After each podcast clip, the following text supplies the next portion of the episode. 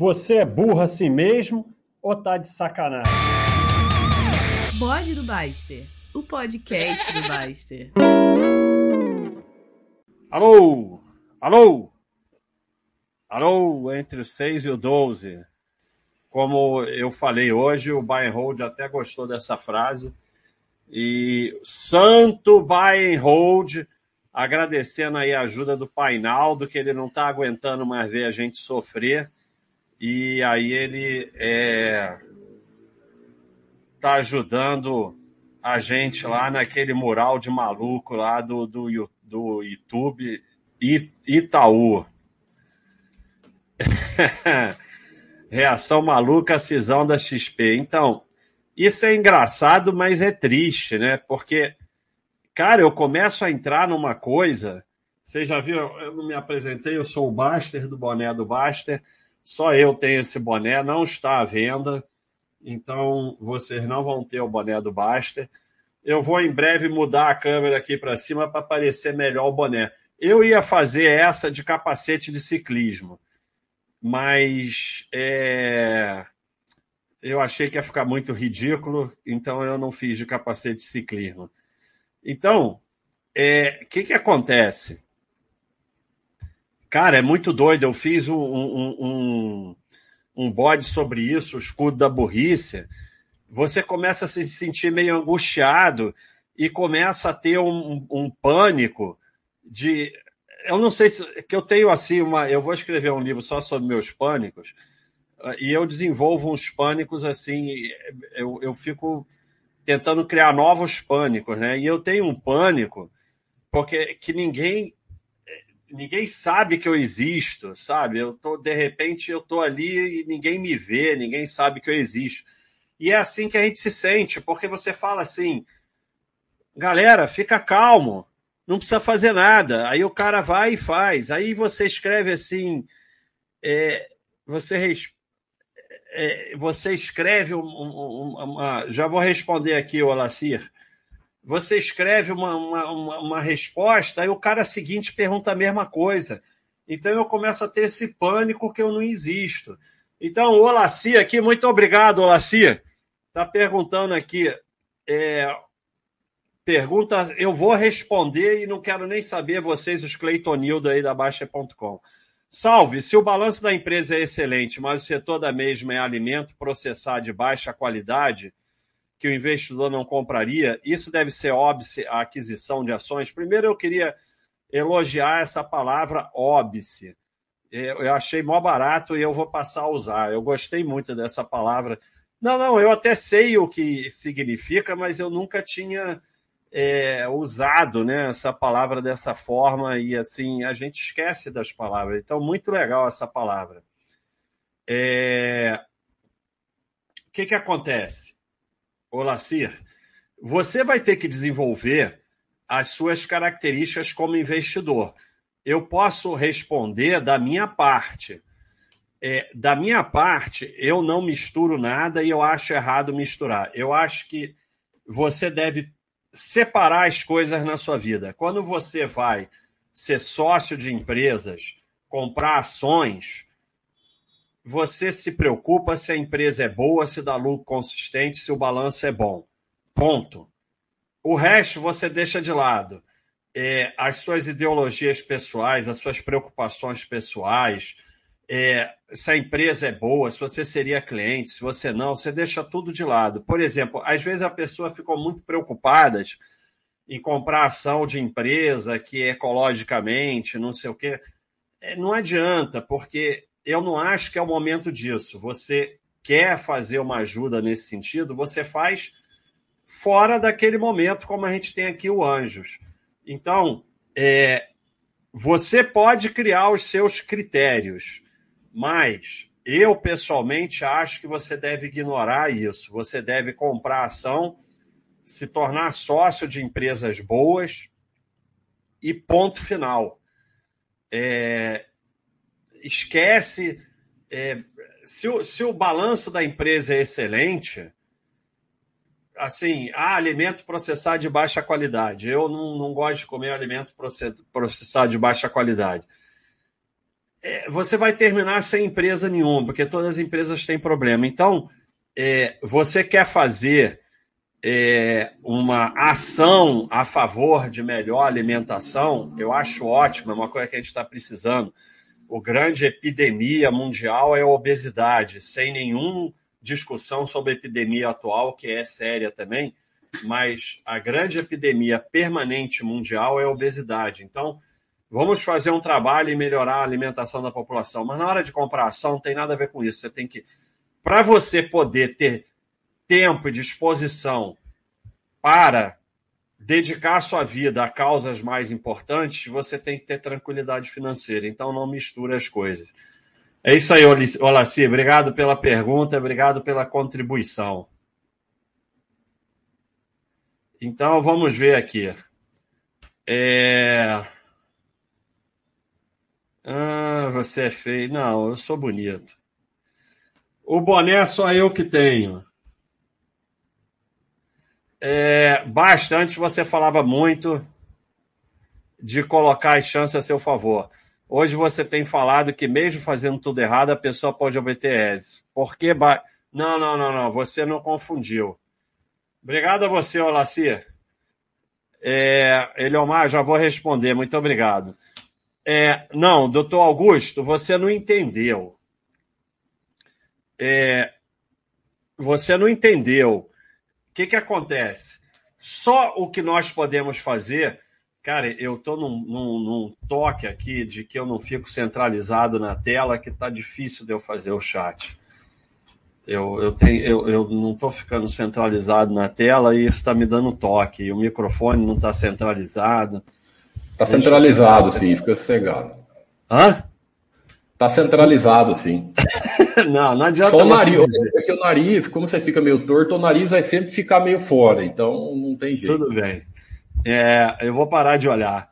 Então, é o seguinte: só o que você pode fazer é colocar as chances a seu favor. Mas isso não garante nada, porque às vezes você faz tudo certo e dá errado, às vezes você faz errado e dá certo. É, é isso que eu quis dizer. Mas não quer dizer que colocar as chances a seu favor não melhore suas chances.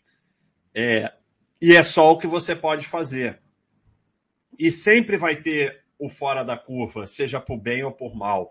Mas você não tem controle sobre isso. Então, isso não mudou absolutamente nada.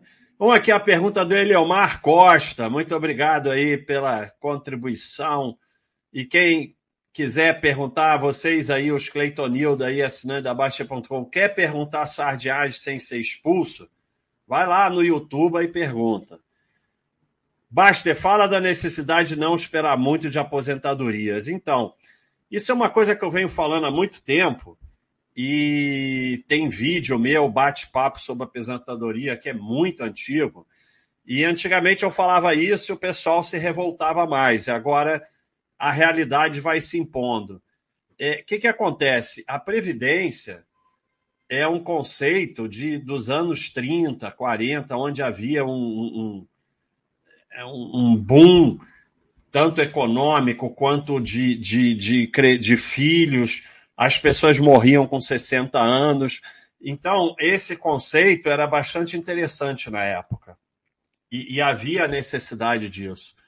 Hoje nós temos é, o Brasil, até o Brasil já está chegando a 2,1, que é o número de filhos médios para manter a população. Nós já estamos começando a ver é, países que a população só aumenta às custas de imigração. Então, até países como. Até a África está tendo menos natalidade. Então, é, você não vai ter jovens suficientes e os idosos estão vivendo até 70, 80, 90 anos. Não tem como a conta fechar. Isso vai levando à diminuição dos estados à força. É, não importa a ideologia dos governos, os estados vão diminuindo, a gente está vendo isso é, e não tem como não diminuir, é, porque não tem como pagar essa conta com a taxa de natalidade que a gente tem e as pessoas ficando cada vez mais velhas. A previdência privada quebrou duas vezes na minha geração, e agora a gente já está vendo, porque a Previdência funciona muito bem na fase que você só paga. Né? Então a gente está vendo agora já pessoas com dificuldade para receber, e é um péssimo dinheiro, porque você não tem acesso a ele. E na parte da previdência pública, da aposentadoria pública, o que a gente está vendo claramente na nossa frente é aposentado tendo que contribuir, aposentados ganhando cada vez menos, é, mesmo as grandes, os, os exceções, os dos trabalhos muito bem remunerados. Agora, ainda há muita corrupção, ainda há muita. Tudo bem, há tudo isso, mas quando há um cerco na cidade, o rei é o último a ficar sem comida, mas chega uma hora que até ele fica sem comida. Então, é... Eu, a meu conceito de aposentadoria é que é um imposto, né? O INSS é um imposto. Você deve pagar o mínimo possível dentro da lei e não esperar nada em troca. Se você receber alguma coisa, ótimo, mas você deve preparar a sua vida para não precisar disso. Isso só com acúmulo de patrimônio em valor diversificado para você não depender disso. E, e, assim, o maior perigo é, é, é achar que vai ter aquilo. E isso é um perigo grande entre os servidores públicos, que eles têm uma fantasia da segurança. A fantasia da segurança te leva a não se preparar adequadamente.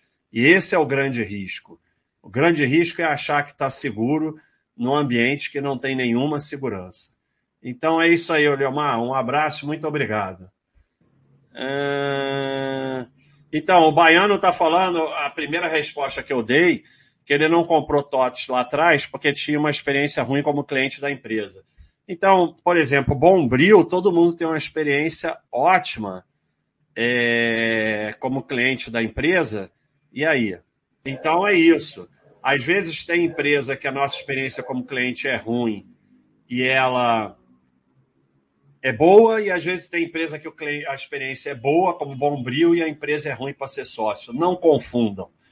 É, é, bancos e empresas de telefonia muitas vezes tem balanços ótimos e a gente, como cliente, é uma confusão danada. Então, uma coisa tem nada a ver com a outra. Obrigado, Claudinei. É... E às vezes até atender mal os clientes pode dar lucro. E não confundam, não ficam transformando investir em ação em coisa ideológica para melhorar o mundo. Faz isso em outra hora. Danilo Borges, muito obrigado. Baixa, como você está no mercado? Desde a época das capitanias hereditárias? Ah, meu Deus do céu. Poderiam dizer como foi a chegada dos FIIs, que são relativamente recentes. Houve muito esterismo, sardinhagem. É... Cadê o Giovanni? Giovanni está aí? É, os, não, o esterismo com os FIIs veio um pouco depois. É, não foi bem no início, não.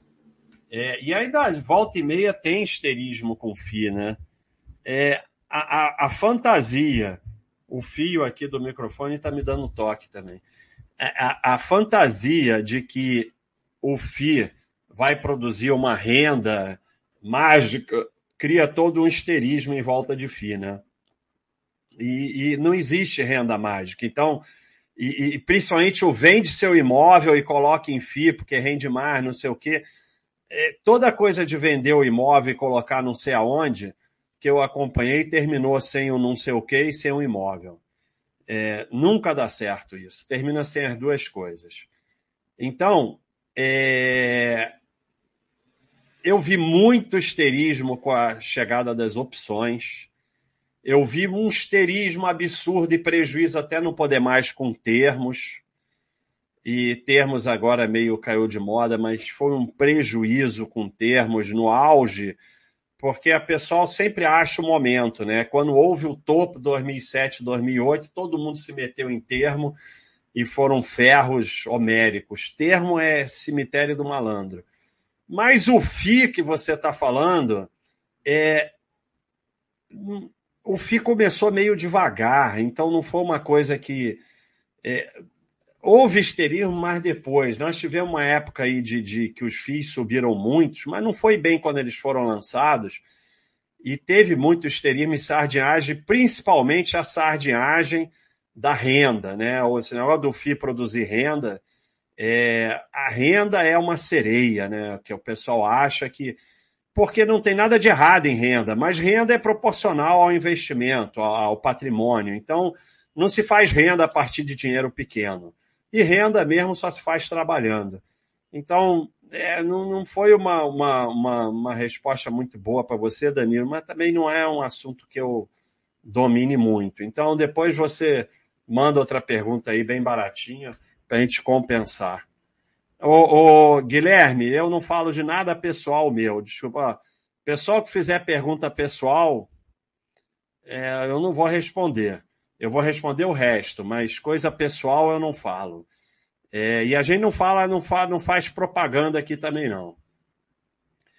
É, então, Guilherme, muito obrigado aí é, pela sua contribuição e está falando obrigado por todos esses anos de educação para a Sardinha. Você salvou minha vida de investidor, hoje eu faço buy and hold consciente. Obrigado a você, mas realmente coisa pessoal eu não falo. Eu só tenho idade suficiente para dar na cabeça do Thiago no pedal. Isso eu posso te dizer.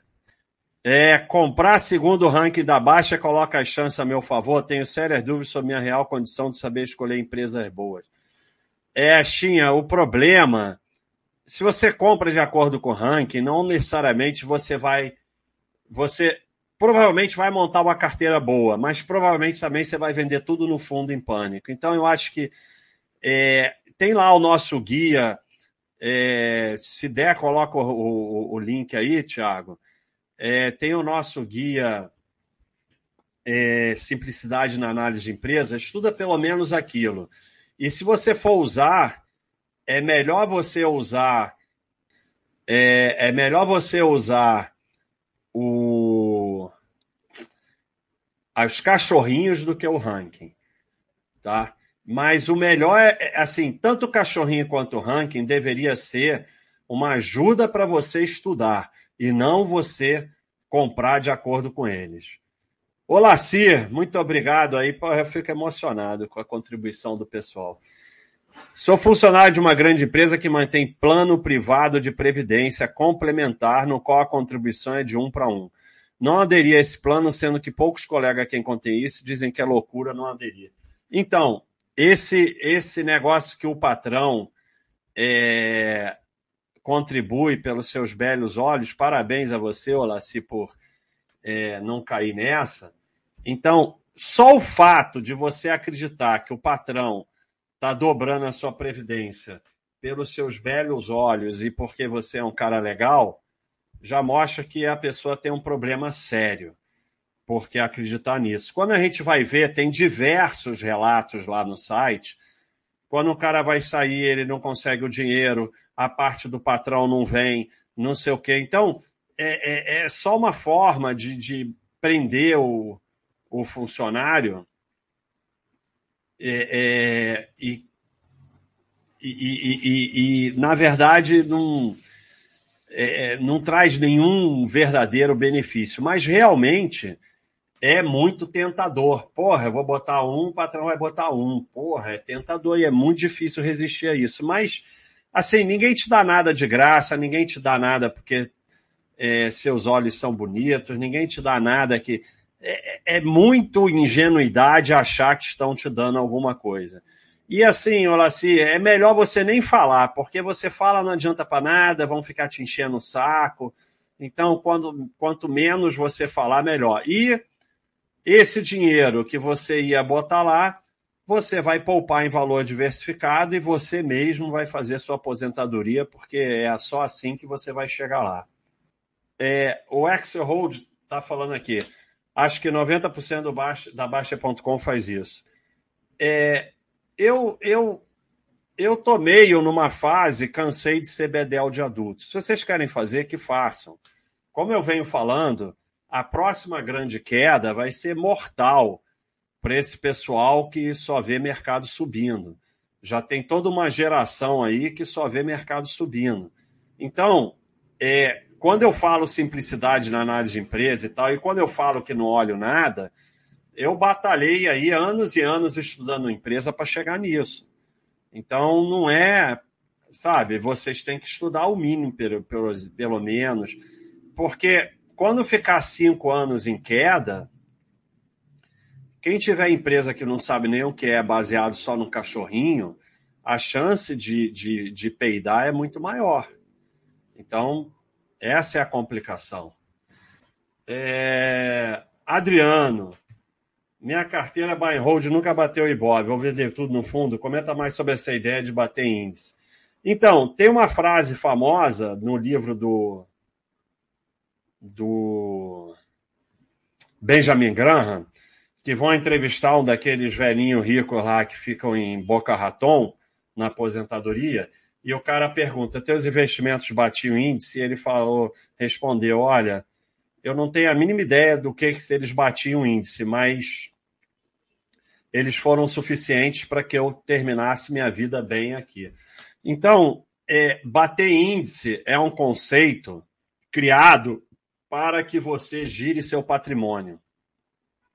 É, o objetivo desse conceito é esse, porque é, ninguém vai bater índice o tempo todo permanentemente. Mesmo que bata o índice, vai ter momentos que não vai estar tá batendo.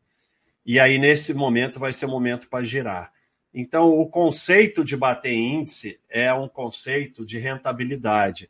Rentabilidade é a máquina de triturar sardinha, porque é, só tem duas possibilidades. Ou você acompanha a rentabilidade, é, ou você é, é, se você acompanha a rentabilidade, só tem duas possibilidades.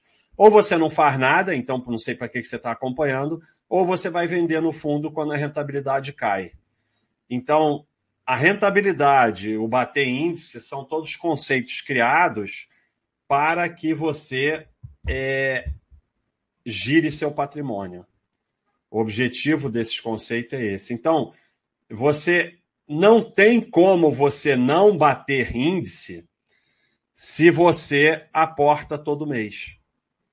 Ah, o conceito de investimento é um conceito errado, porque ele foca nos investimentos. O foco é no seu trabalho e no aporte. Então, se eu vou lá e aporto todo mês 20, 30, às vezes até mais por cento do que eu ganho, eu vou bater qualquer índice. Porque vamos dizer é, que o índice de, sei lá, o índice de 1% ao mês. Seja lá o que for. E eu tenho, e eu vou botando tantos reais todo mês. Não tem como você não bater o índice, porque você está botando mais dinheiro. Então, é, a forma de você bater índice é focar no seu trabalho, na sua formação, evoluir, ganhar mais, poupar mais em valor diversificado. Aí você bate qualquer índice. O enriquecimento vem do trabalho. Investimento é só uma forma de remunerar o capital do trabalho. Se você conseguir, no longo prazo, é, ganhar, é, é, é recuperar a inflação, já está muito bom porque você está botando mais e mais e mais todo mês. Daí que vem o grande negócio. É, a opinião é a mesma para empresa pública, privada, tanto faz. Previdência é sempre ferro. Agora, você vai botar o mínimo possível dentro da lei e não vai contar com nada. O que vier tá bom. Então, vamos lá. É... Guilherme Santos Petian, muito obrigado que você acha sobre ETF globais, como, por exemplo, ETF da Vanguard Total World, que possui uma cesta de quase 9 mil empresas no mundo todo, 20 bilhões de dólares? É, a gente tem aqui um FAQ sobre isso. É, eu, eu, eu não considero ETF, e assim, nem, nem assim, não há, não há uma garantia nenhuma garantia do que eu fale está certo, e, e, já teve é, vezes que eu até mudei de opinião, mas o ETF ele é também muito confortável, né? É assim, você seria muito bom que ETF fosse uma coisa boa, porque ia facilitar muito a nossa vida, né? É, é óbvio que, porra, seria muito fácil investir em ETF. Mas tem até, eu estou procurando aqui. Ah, tá aqui, ó. Tem, você está falando de ETF estrangeiro.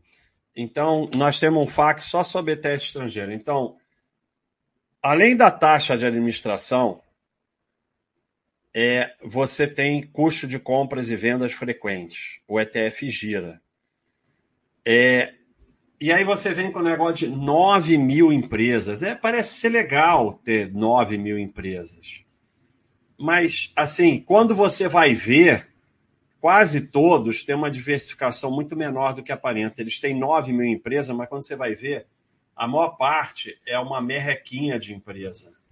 E é, você tem que comprar todas aquelas empresas, você tem que vender todas aquelas empresas e, e, e você não tem a mínima flexibilidade, né? É, e acima de tudo, quando a gente vai ver no longo prazo, qualquer coisa com taxa de administração, é, o teu dinheiro vai sumindo igual nos fundos. O ETF não deixa de ser um fundo. Eles podem ter até taxa de administração menor. E as pessoas se iludem com as taxas de administração menores nos Estados Unidos, mas é menor em dólar, com a inflação muito menor do que aqui. Então não é necessariamente menor.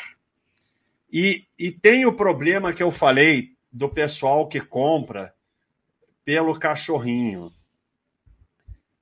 a chance de você vender ETF no fundo em pânico é muito maior, porque você não tem nenhuma relação com aquilo como ser sócio de uma empresa. É, você não, não, não, não tem. Assim, você, você vai virando sócio realmente de empresas é, e você vai criando uma ligação com as empresas, vai conhecendo e tal é muito mais fácil você permanecer sócio durante os períodos de quedas do que de uma coisa totalmente abstrata como um ETF que você só vê o seu patrimônio desabando. Então, é, você deve, e a única coisa que eu acho que pode fazer você sobreviver em ações é o conceito de ser sócio. ETF, você está investindo em um fundo como está falando aqui, você não é dono de nada, você é dono de um papel, tem taxa de administração.